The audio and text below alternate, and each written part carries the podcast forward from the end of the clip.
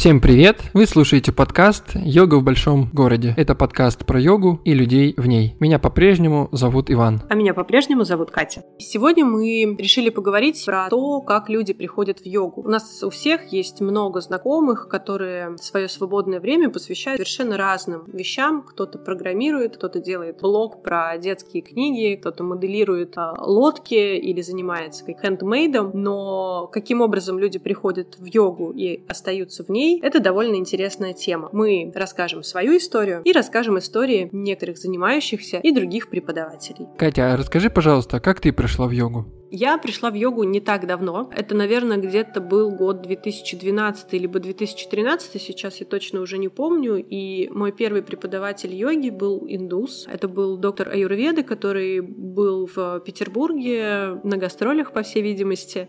И в перерывах э, между приемами он предложил проводить занятия по йоге. А, его зовут Эйбин, он живет в штате Керала, это родина Аюрведы. И для меня такая большая большая радость, что первый раз я оказалась на занятии йогой у настоящего индуса, у человека, который, собственно говоря, имеет непосредственное отношение к той практике, которой я сейчас э, занимаюсь и преподаю. Это была довольно простая история. Моя подруга, которая занималась э, в то время и раньше классическим индийским танцем, узнала о том, что Эйбин приехал в Петербург и планирует давать э, занятия по йоге, пригласила меня. Я очень долго сомневалась, потому что была совершенно человеком э, не спортивным, хотя про себя знала, что у меня довольно гибкое тело, но никаким спортом, никаким, никакой физической нагрузкой в тот момент не занималась. Я работала и никак даже не предполагала, что когда-то я могу прийти в йогу. Вообще я всегда считала, что йога — это не для меня, это для каких-то более одухотворенных, высоких людей, а я, ну, слишком, что ли, для йоги проста. И я начала ходить, и еще одна такая заметка. Э, занятия велись на английском языке, на индийском английском. И первое занятие было с переводчиком, а потом переводчик сказал, что, ребят, давайте дальше вы сами. И мы ходили, наверное, месяца два, пока он был в Петербурге, занимались э, три раза в неделю. Я даже отпрашивалась с работы на 15 минут раньше, чтобы успеть на электричку доехать до студии, в которой мы занимались. Это был какой-то творческий центр, то есть тогда в Петербурге особо и йога-студии еще не было. Вот. И мы прозанимались э, два месяца, и Эбин уехал в Индию, потому что ему стало очень холодно в Петербурге. Он реально сократил свой срок пребывания в городе, потому что ему было действительно очень тяжело физически находиться в э, нашем климате. Ну и, собственно говоря, на несколько лет э, мое взаимодействие с йогой завершилось. Потом, когда я уже работала в школе идеального тела, я была менеджером проектов, и один из проектов это был йога Teachers с преподавателем, который сотрудничал с э, школой идеального тела. И моя задача была организовать этот тичерс-курс э, как администратору. И я подумала, что почему бы и нет, почему бы мне самой туда не пойти. Я уже начала ходить на занятия йогой там и, в общем-то, втянулась. Мне посчастливилось э, пройти несколько тичерс-курсов, потому что как организатор этих мероприятий я присутствовала на всех лекциях, координировала их, следила за тем, чтобы все было в порядке. Все нашли зал, все нашли свое место, в зале и так далее.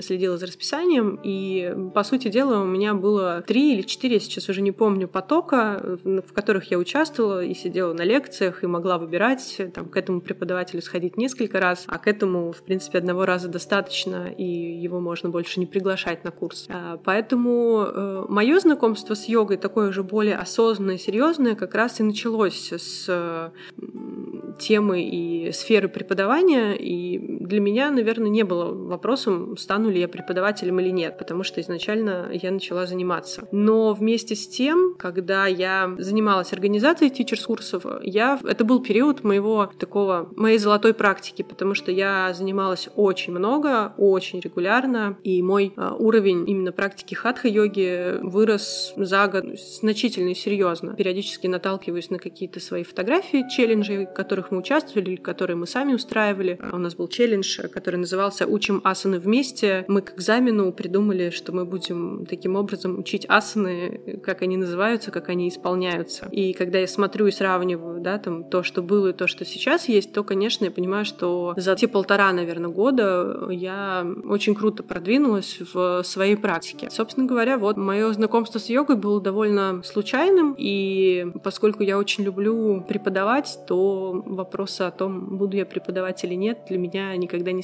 стояло. Вот такая история. Помимо всего прочего, наш подкаст э, про йогу и людей в ней, и мы решили поспрашивать у занимающихся и у других преподавателей о том, как они пришли в йогу. И сейчас э, мы с вами поделимся историей Егора. Он практикует йогу, не преподает, и он расскажет о том, как он попал в йогу. Здравствуйте, меня зовут Чеботарев Егор, я программист. Первое занятие йогой было у меня лет 6-7 назад. Преподавателя звали Наталья Кочешкова. Попал я туда по совету своей подруги, а, которой рассказал о том, что меня мучает боли со спиной. Тогда я работал официантом, и это была достаточно тяжелая работа, когда надо было по 14 часов стоять на ногах, и спина чувствовала себя не очень хорошо. Мне посоветовали посоветовали преподавателя. Я начал заниматься в индивидуальном порядке. Это был замечательный преподаватель, э, который закончил школу йогов в Москве, если не ошибаюсь, э, получил сертификат. Она научила всем, меня всем основам э, йоги, как стоять, как делать некоторые упражнения. И тогда я почувствовал изменения не только в организме, но и в собственном поведении. Стал более спокойным, более уравновешенным, а, что, безусловно, мне понравилось.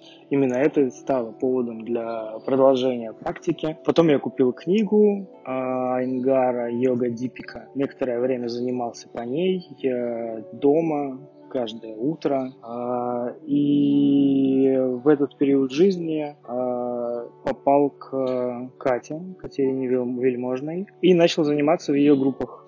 Тогда я понял, что мне требуется наставник, мне требуется преподаватель, так как э, занятия дома не приносили желаемого эффекта. Ты отвлекался, ты думал, э, что же делать дальше, что за асана будет следующий. Это мешало сосредоточиться на практике и получать удовольствие от этого. Плюс, э, занимаясь одному дома, я столкнулся с тем, что делал что-то либо неправильно, либо чересчур принуждал свой организм, что отражалось на нем и вызывало проблемы. Именно поэтому и до сих пор считаю, что практиковаться надо с э, преподавателем. Это и комфортно, ты не думаешь о том, что дальше, и безопасно. За тобой присматривают и говорят, где ты допускаешь какие-то ошибки. Надо ли становиться преподавателем э, для того, чтобы углубить практику? Не знаю. Все исключительно в индивидуальном порядке. Можно достичь э, профессионализма и занимаясь просто в группах.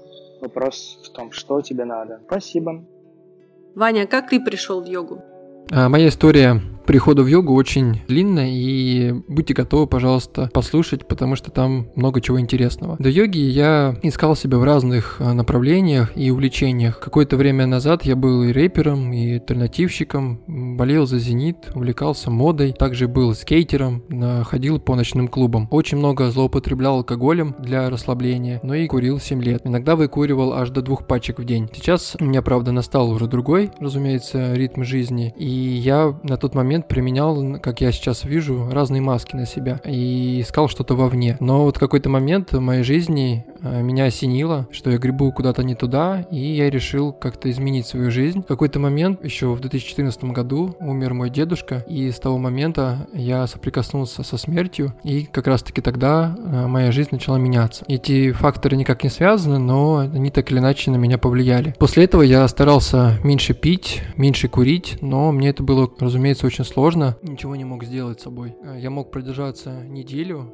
но все начиналось заново. Я продолжал по выходным расслабляться алкоголем и продолжал курить по две пачки в день. Но в моей жизни также присутствовала музыка, и один из лидеров русской рэп-группы, которую я тогда слушал, он занимался как раз-таки кундалини-йогой. И когда я его слушал, э, слова его песни очень глубоко меня трогали. И я был сам очень был воодушевлен этим примером, и он был для меня каким-то лидером. Так я вдохновился на его курс по осознанности с учителями кундалини-йоги. Этот дистанционный курс длился целых 40 дней. Э, задания нам присылали в общий чат ВКонтакте. У нас была утренняя практика, которую нужно было начать до 7 утра, а вечером нужно было закончить эту практику до 12 часов ночи. Но был тот фактор, что я еще работал, и, соответственно, работа занимала у меня в офисе порядка 9 часов. Плюс у меня было 4 часа на дорогу от дома и обратно, и, тем не менее, я делал практику каждый день. Наверное, я пропустил из этих 40 дней всего две практики, просто потому что я уже хотел спать. Мне, на самом деле, эта практика давалась очень э, непросто, так как практика минимум было 2 часа, и все это было для меня очень ново и непонятно где-то, но мотивация к изменению у меня была очень сильная, и поэтому я терпел, но практиковал по программе. И с начала этого курса я решил также отказаться полностью от сигарет и алкоголя, и также резко э, перешел на веганство. Но думаю, что про веганство мы еще в следующих выпусках более подробно поговорим, и я расскажу эту историю более детально. А, и я подумал, как меняться, если не сейчас. Такое кардинальное изменение образа жизни и привычек дало, соответственно, свои положительные результаты, но и где-то отрицательные. Я бы хотел бы какой-то такой промежуточный итог этих 40 дней подвести. Возможно, это кого-то также вдохновит на практику, вдохновит на те изменения, которые у меня произошли. Я полностью отказался на тот момент от алкоголя и сигарет, и уже потом к ним никаким образом не возвращался. Занимался, соответственно, йогой и продолжаю заниматься сейчас. То есть начинал заниматься с кундалини-йогой, и так или иначе мой путь тоже состоялся в йоге и в других практиках. Также у меня случился переход тогда на, вег... на веганство, но через время я вернул молочку и сейчас уже вегетарианец. Хотя так или иначе у меня были возвраты снова на веганство и снова на вегетарианство, но сейчас я укоренился на именно вегетарианстве. Одно из больших изменений, я похудел на 20 килограмм, с 87 до 67 килограмм. Это за 40 дней. Также я отказался от рафинированной и всякой некачественной еды, такая как кола, шоколад, печеньки всякие разные, Макдональдс, ну и прочий фастфуд. А, так или иначе, я стал убираться чаще в своей комнате. У меня была проблема, что я был а, достаточно нечистоплотным, но когда пришла йога в мою жизнь, в моей жизни стало чистоты намного больше. Также ушли полностью ночные клубы из моей жизни. Ну и всякие разные моменты, что у меня стал ум спокойнее, я стал более внимательным, ну и также более осознанным. И просто начал жить новой жизнью, которая мне стала нравиться. Ну и также я бы хотел подвести итог э, того негативного фактора, который случился со мной, когда я начал практиковать именно йогу, кундалини-йогу, ну и впоследствии просто заниматься йогой. У меня увеличился сильно фанатизм и желание помочь там, где не надо, как знакомым людям, так и незнакомым людям. Я навязывал окружающим людям свои идеи, такие как йога и вегетарианство, и считал, что это панацея во всем мире. Ну и также у меня ухудшились очень сильно отношения с, с родителями, так как я им рассказывал, как нужно жить иначе, что моя жизнь, например, более правильная, а они живут сейчас не очень правильно. Ну и тот фактор, что у меня возросла гордыня, я ощущал какое-то превосходство над теми, кто ест мясо, кто пьет алкоголь, кто любит фастфуд, белый сахар и так далее, и считал себя круче всех. И позже, на самом деле, когда я закончил э, курсы по кундалини-йоге и начал больше углублять свои знания в йоге, в хатха-йоге, в всяких разных медитациях, также находился все еще в поиске, но уже в поиске духовных практик. Я закончил курсы на преподавателя йоги, стал организовывать мероприятия тоже по йоге, больше увлекся буддийскими практиками и теперь не считаю йогу каким-то единственным э, возможным занятием по жизни, ну и стал более также доброжелательным чужому мнению и стремлюсь к серединному пути. Ну вот какой-то такой у меня был путь с 2014 года. И сейчас а, еще одна история, как а, люди приходят в йогу, когда нет интернета, а, и YouTube еще не был так развит, мне кажется, что тогда его еще особо и не было. А, история еще одного преподавателя йоги о том, как она начала свою практику. Всем привет, меня зовут Анжелика. Я практикую йогу с переменным успехом более 10 лет и последние три года преподаю в проекте «Йога близко». Но это не основной вид моей деятельности. Я работаю в компании «Лента», занимаюсь рекламными каталогами. А если быть совсем честной, то последние несколько месяцев полностью посвящены материнству. Я мама двухмесячного малыша. Мое первое занятие йогой происходило в домашних условиях. Я занималась под видеозапись Андрея Сидерского. А занятие позиционировалось как для начинающих, но оно было очень интенсивное мне понравилось, практически все получалось. Я была в очень хорошей физической форме на тот момент благодаря занятиям танцами. И многие элементы, которые в этом занятии были, они были мне уже знакомы, потому что в танцах, в растяжке многое взято из практик йоги на самом деле. Спустя какое-то время я для себя открыла аштанга виньясу йогу и также занималась по видеозаписям. Я не знала, что такое майсор-классы, я не знала вообще особенностей этой школы и как какой бы то ни было другой школы. Для меня это все было одним единым. И долгое время я продолжала заниматься по разным видеозаписям Сидерского. А, как-то я очень фанатела от него на тот момент. И, собственно, практикой аштанги. А спустя какое-то время я обнаружила, что в нашем небольшом городе есть классные ребята, которые занимаются йогой. Есть группа ВКонтакте, в которой в описании есть упоминание о йоге восьми кругов. А у Сидерского есть одноименная книга. Соответственно, я сразу же написала преподавателю с вопросом, можно ли прийти на занятия и что вообще у вас там происходит. Он сказал, что да, конечно же, приходи, сама все увидишь. Я пришла и осталась. Мне все очень понравилось. Практика была также очень интенсивной, динамичной. А Слава Барсуков, преподаватель, был одним из тех йогов, которых я называю йоги советской школы, который занимался в свое время по брошюркам сам издатовским, черно-белым, таким тоненьким. И мне очень нравился его подход, а, хотя бы потому, что йога для него не была, преподавание для него не было источником дохода и основным видом деятельности. У него был свой бизнес, и он мог себе позволить сделать занятия не просто доступными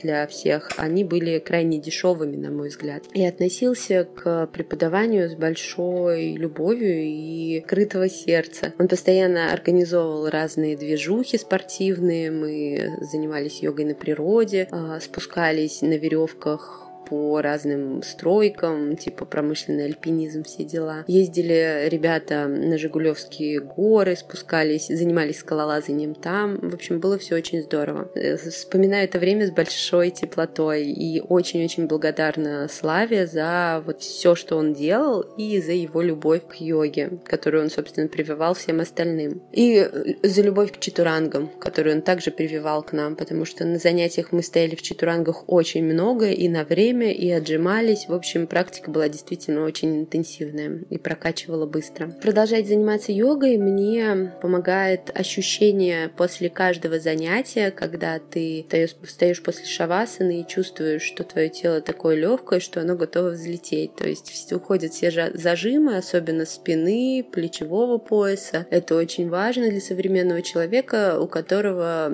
рабочий день полностью за столом и который постоянно находится в каком-то стрессе, зажимая шею и плечи. Обращайте на это тоже внимание. А в долгой перспективе занятия йогой приносят мне то, зачем я, собственно, пришла в йогу. А пришла я за эмоциональным спокойствием. Я, в принципе, по природе человек очень вспыльчивый и, можно сказать, злой. И мне это в свое время очень сильно мешало жить. А, занимаясь йогой, я поняла, что это можно а, регулировать и сдерживать. И по моему, в принципе, эмоциональному настрою можно определять, как там у меня с практикой йоги. Я, если я спокойна и позитивна, то значит я занимаюсь. Если я опять начинаю бузить, вредничать, спорить со всеми, обижаться, значит пора расстилать коврик. А нужно ли становиться преподавателем для углубления собственной практики? Я считаю, что нет и ни в коем случае не нужно становиться для этого преподавателем. Для этого стоит проходить преподавательские курсы, на которых можно углубить не только физический компонент своей практики, но и а, углубить знания о практике йоги и, в принципе, приобрести разный опыт общения с разными людьми, с разными преподавателями и попробовать разные школы йоги. Это круто. А если человек может не преподавать, если у него нет такого прям стремления, то лучше, конечно, не преподавать, потому что многие преподаватели а, встречаются с таким, такой особенностью, что их личная практика либо сильно страдает, либо полностью сходит на нет, так как преподавание — это большая и физическая нагрузка, и эмоциональная. Не хватает зачастую даже просто сил. Могу сказать это по себе, несмотря на то, что моя обычная загруженность преподавательская была ну, просто минимальная, это могло быть одно занятие в неделю, максимум два, но при этом это действительно было довольно тяжело эмоционально. Преподаватели, у которых по нескольку занятий в день, э, даже если они ведут только голосом, не показывая практически ничего, только какие-то новые элементы, они очень сильно устают, потому что это колоссальная нагрузка. Так что если можете не преподавать, преподавать не надо. Некоторое время назад я провела в своем инстаграме опрос э, на тему того, как э, вы пришли в йогу. И получила несколько довольно любопытных ответов. Один меня очень э, так зацепил, вдохновил. И, в принципе, это очень такая интересная тоже история. Одна девушка написала мне о том, что она начала заниматься йогой, потому что у нее был роман с йога-тичером. И, собственно говоря, поэтому она начала ходить на занятия, предполагаю, что к нему. И потом этот роман закончился, а йога в ее жизни осталась. Мне кажется, это очень романтичная история, и у одной э, довольно старой э, российской группы есть э, даже песенка, которая называется «Йога и алкоголь». Кому интересно, погуглите, послушайте. А, группа называется Underwood. Мне кажется, очень схожая история. Еще мне писали о том, что йога стала дополнительной какой-то нагрузкой. То есть человек ходил в фитнес-центр, занимался на тренажерах, тренажерах э, и в какой-то момент э, попал на занятие по йоге и понравилось, была какая-то новая практика, новая, новая физическая активность, новая физическая нагрузка, и это тоже понравилось. И мне кажется, это тоже довольно популярный э, способ входа в практику йоги, когда человек, имея абонемент в фитнес-клуб, просто приходит на занятия по йоге. Мне кажется, таких историй реально очень много. Еще была история про то, что YouTube помог и человек э, хотел заниматься йогой, что-то про йогу слышал, э, найти какого-то подходящего преподавателя не получалось или не, не подходило время, и начинали заниматься по Ютубу. И мне кажется, что это отдельный вообще класс людей, которые самостоятельно начинают практиковать. У них, э, мне кажется, железобетонная сила воли. Те, кто начинает заниматься самостоятельно, конечно, лучше начинать с преподавателем, но для тех, кто все-таки начинает самостоятельно, это вот большое, большое уважение к таким людям. Хорошо, что есть YouTube, на YouTube действительно много есть хороших э, преподавателей и есть разные другие. Еще я слышала истории про то, что люди приходили в йогу после травм, и, наверное, здесь э, можно объединить э, травмы как физические, когда человек, занимаясь каким-то спортом, получал травму, приходил реабилитироваться в йогу, и многие врачи говорят, у вас болит спина, идите позанимайтесь йогой. И другой тип травмы — это все-таки душевные травмы, когда человек переживает какое-то потрясение личностное и э, находит какое-то, наверное, успокоение, либо какой-то ресурс для того, чтобы восстанавливаться в практике йоги. Ну вот это, наверное, такие самые популярные примеры а, о том, как люди приходят в йогу. И сейчас э, еще одна история о том, как э, люди приходят в йогу, получают травму и все равно продолжают практиковать и продолжают заниматься йогой. Привет, меня зовут Оля, я живу в Санкт-Петербурге и последние года три регулярно практикую аштанга-йогу. Ну или, по крайней мере, пытаюсь. Мой путь к стабильной практике был довольно долг и тернист. Впервые на занятия йогой я попала где-то 10 лет назад. Меня затащила туда подруга, ей очень нравилось практиковать, и она рассказывала, как она хорошо себя чувствует. Я из любопытства пошла вместе с ней. Кажется, это была Шивананда йога. Сейчас уже точно не вспомню, потому что тогда для меня название асан, название направлений йоги казались скорее бессмысленным набором звуков. И я концентрировалась больше на другом, на том, что я была несгибаемым деревом, и у меня не получалось ничего. Мне было безумно стыдно за то, что я не могу согнуться, хотя другие люди, кто был гораздо старше меня, легкостью сворачивались калачиком какие-то невероятные асаны. Мне хотелось сбежать с практики уже где-то минут через 20, потому что было очень тяжело. Но я до сих пор помню другой момент, когда я ехала после практики домой в автобусе, я чувствовала невероятную легкость во всем теле, расслабленность. Мой ум был в таком равновесии, спокойствии. Это было что-то невероятное. Я до сих пор помню вот это ощущение блаженного счастья. Это было очень круто. Но первый мой опыт практики был недолгим. Преподавательница, к которой мне очень нравилось ходить, часто уезжала на ретриты, ее замещали другие менее опытные девочки, и так сложилось, что во время подготовки к шершасане на одном из таких занятий мои ноги без спроса закинули на стену, я не смогла удержаться, потому что мышцы были довольно слабые. Я упала и повредила себе плечо. На йогу я не возвращалась где-то года три. Но вот то состояние удовольствия и кайфа после практики, оно меня не покидало. И где-то в фоне висела мысль, а может быть стоит еще попробовать. Но в маленьком городе, в котором я жила тогда, было очень сложно найти другую йога-студию или преподавателя, да их там попросту не было. Спустя несколько лет а, я случайно попала на семинар «Искусство жизни», и одним из условий прохождения этого семинара было регулярное выполнение Сурья Намаскар, порядка 20-30 кругов в течение недели. И даже за такой короткий промежуток времени я увидела, что тело меняется, я становлюсь гибче, и я видела результат вот этой стабильной практики. Меня это очень вдохновило, и даже после семинара я продолжала практиковать дома. Правда, запала хватило ненадолго, где-то на полгода, потому что мне просто стало скучно делать Сурья Намаскар каждый день, а как разнообразить свою практику, я не знала. У меня не было этой информации, мне не у кого было спросить. И уже после переезда в Петербург, когда я попробовала несколько разных направлений, побывала на занятии десятков преподавателей, преподавателей, я нашла тех, с кем мне комфортно заниматься, и регулярные занятия в зале постепенно перекочевали в домашнюю практику.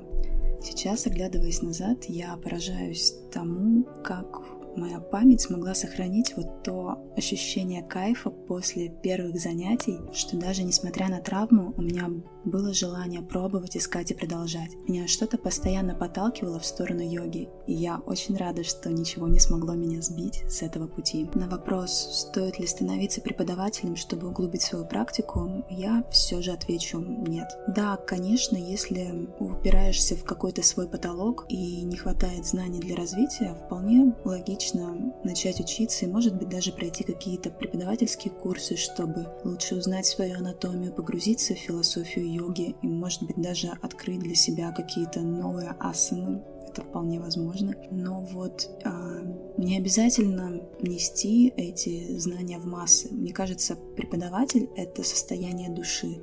Не стоит начинать преподавать ради популярности направления, заработка или утех эго. Только по любви, только потому, что ты не можешь этого не делать, потому что хочется показывать всю красоту и многогранность йоги, потому что хочется погружать других в этот прекрасный волшебный мир.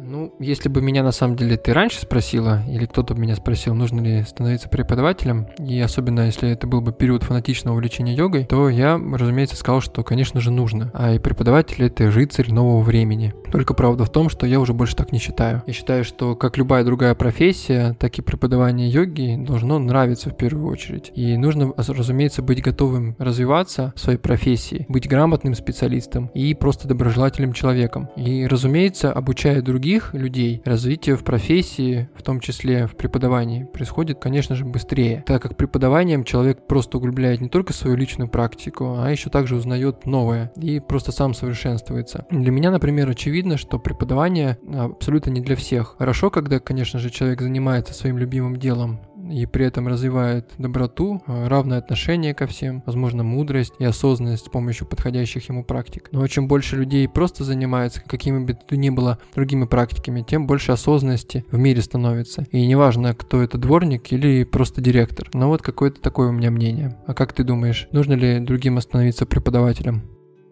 Я согласна с тем, что для того, чтобы углублять свою практику, преподавателем становиться не обязательно. И повторюсь, э, если у вас есть возможность не преподавать йогу, пожалуйста, не делайте этого, потому что преподавание йоги — это действительно отдельный вид деятельности. Когда ты начинаешь преподавать, э, твоя личная практика, ее становится меньше, потому что ты, правда, тратишь очень много времени на преподавание, на подготовку к занятиям, и сейчас еще и к тому, чтобы о тебе узнали. Но для того, чтобы узнать больше, э, я, наверное, выскажу такое мнение, которое, ну, оно на поверхности, действительно для того, чтобы узнать про йогу больше, можно пойти на преподавательские курсы. Вообще я мечтаю о том, чтобы появился какой-то курс э, очень хороший, грамотный, который не будет направлен на преподавание йоги, но будет направлен на углубление знаний о йоге для тех, кто э, желает именно углублять свою практику, углублять свои знания, да, чтобы это были не разрозненные какие-то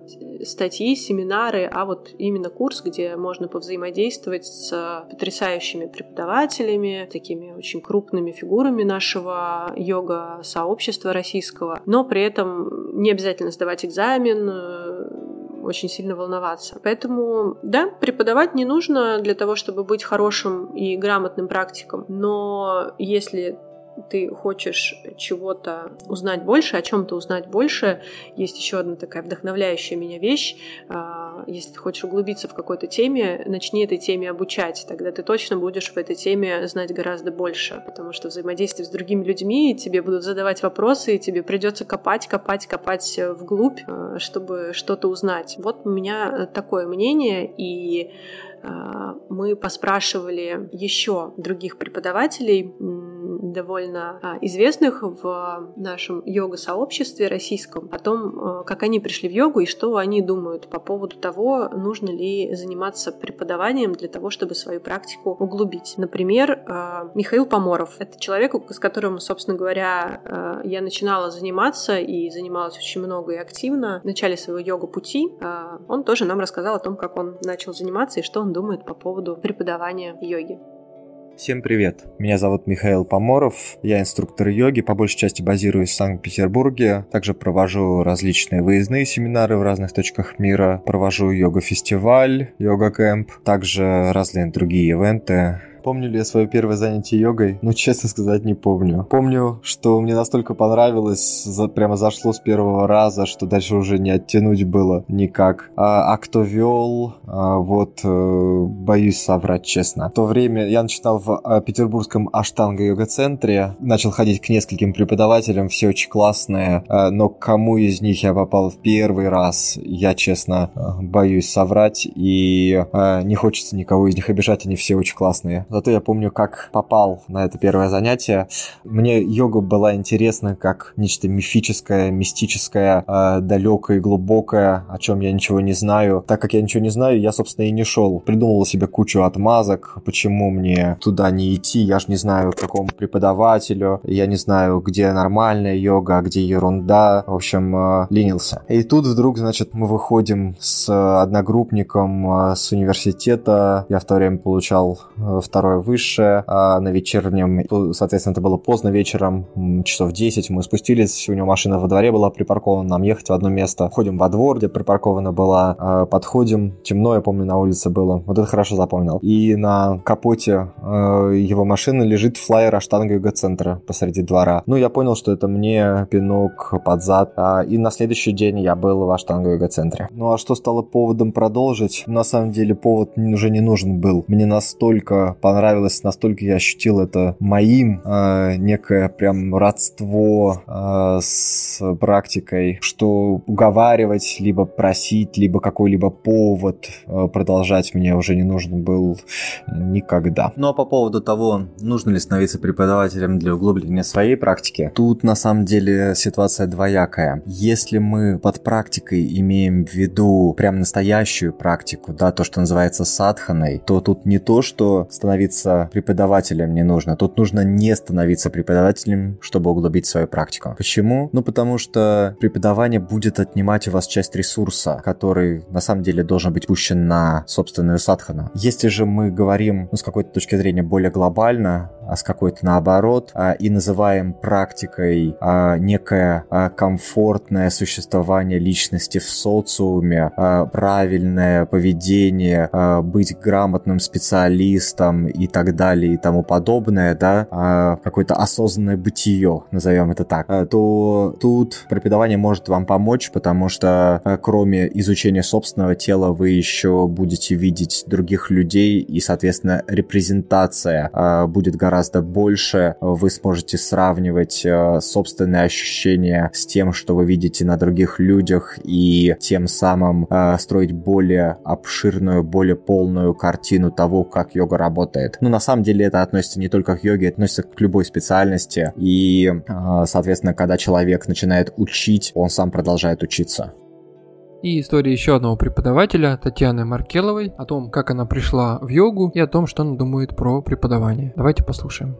Всем привет! Меня зовут Татьяна Маркелова. Я представляю онлайн-школу Янта Йога. Являюсь преподавателем йоги. С 2014 года преподаю. Личная практика относительно регулярная с 2010 года. Мое первое занятие йогой состоялось, когда мне было, вот честно не помню, то ли 16, то ли 18 лет, когда в Москве еще не было студий йоги, но э, хорошая знакомая нашей семьи в это время преподавала йогу, цигун и другие оздоровительные практики. а, в клинике реабилитации спортсменов. То есть ее отправляли на различные семинары, она в том числе была на, семинара, э, на семинарах Айнгара и интегрировала в занятия лечебной физкультурой различные практики, ну, в основном восточного происхождения. Поскольку я с детства э, жила в Индии и как-то, может быть, впитала эту культуру, во всяком случае слово йога для меня не было каким-то чужим и странным. Книги я видела йогов, стоящих на голове у подножия храмов, рассматривала с интересом картинки в книгах. Так вот, э, проснулся интерес в осознанном возрасте, и узнав, что вот хорошая знакомая нашей семьи а, преподает йогу, я записалась к ней на занятия, взяла серию занятий, и, э, как сейчас помню, записала последовательность, которую она мне давала в тетрадку. А тогда еще, мне кажется, не были распространены электронные средства сообщения, телефоны, фото, видео и так далее. То есть я по тетрадочке начала заниматься, но потом, ну, наверное, институт, экзамены, сессии, все как-то отвлекало, и тетрадочку я убрала куда-то очень далеко, к сожалению, до сих пор не могу найти. Мне кажется, это было бы здорово найти такой раритет. Мне самой интересно посмотреть, что там была за последовательность. Но к йоге я уже вернулась э, в более осознанном возрасте. Это был 2009 год, такой период э, наверное, личностного кризиса, когда я была на распутье сразу нескольких профессий. В итоге решила пойти в аспирантуру и доучиться на лингвиста, то есть продолжить свое обучение в этой сфере и э, стала писать диссертацию. И параллельно начала заниматься йогой ходила на всевозможные занятия, во всевозможные студии, пробовала и аштанга виньяс йогу, и кундалини йогу, естественно, занятия хатха йогой. Занималась персонально, занималась в группах. Меня это все увлекало, вдохновляло. И затем я решила, что пойду учиться на преподавателя, не планируя стать преподавателем йоги. Но поскольку я в тот момент преподавала в ВУЗе, в Иньязе, э, я как-то уже поняла, что для того, чтобы пропустить через себя какой-то предмет, нужно выучиться на преподавателя, то есть чтобы вскрыть какие-то новые слои, новые знания для себя. Поэтому я осознанно а, записалась на teachers курс, собственно, не планируя стать преподавателем йоги. И отвечая на вопрос, нужно ли становиться преподавателем, чтобы углубить свою практику, я скажу так, не нужно. Есть э, да, способы и возможности, и методы, и подходы, которые позволяют бесконечно совершенствоваться и углублять свою практику. Не обязательно становиться преподавателем. Но пройти teachers курс как этап становления э, личной практики вполне можно, поскольку в рамках курса для преподавателя йоги даются сразу несколько пластов. Это теория, да, философия йоги, история йоги, анатомия, биомеханика, асан. И, безусловно, эти знания, они э, важны. Конечно, йога — это 99% практики и 1% теории, но этот процент теории это колоссальный объем знаний, который создает прочный фундамент для вашего дальнейшего роста. Поэтому да, пройти курс на преподавателя стоит, а вот преподавателей нет, это уже личное решение, поскольку не у всех есть э, такая склонность, не всем это нужно, а, да, много разных важных, полезных профессий, и совершенно не обязательно пополнять ряды э, йога-тичеров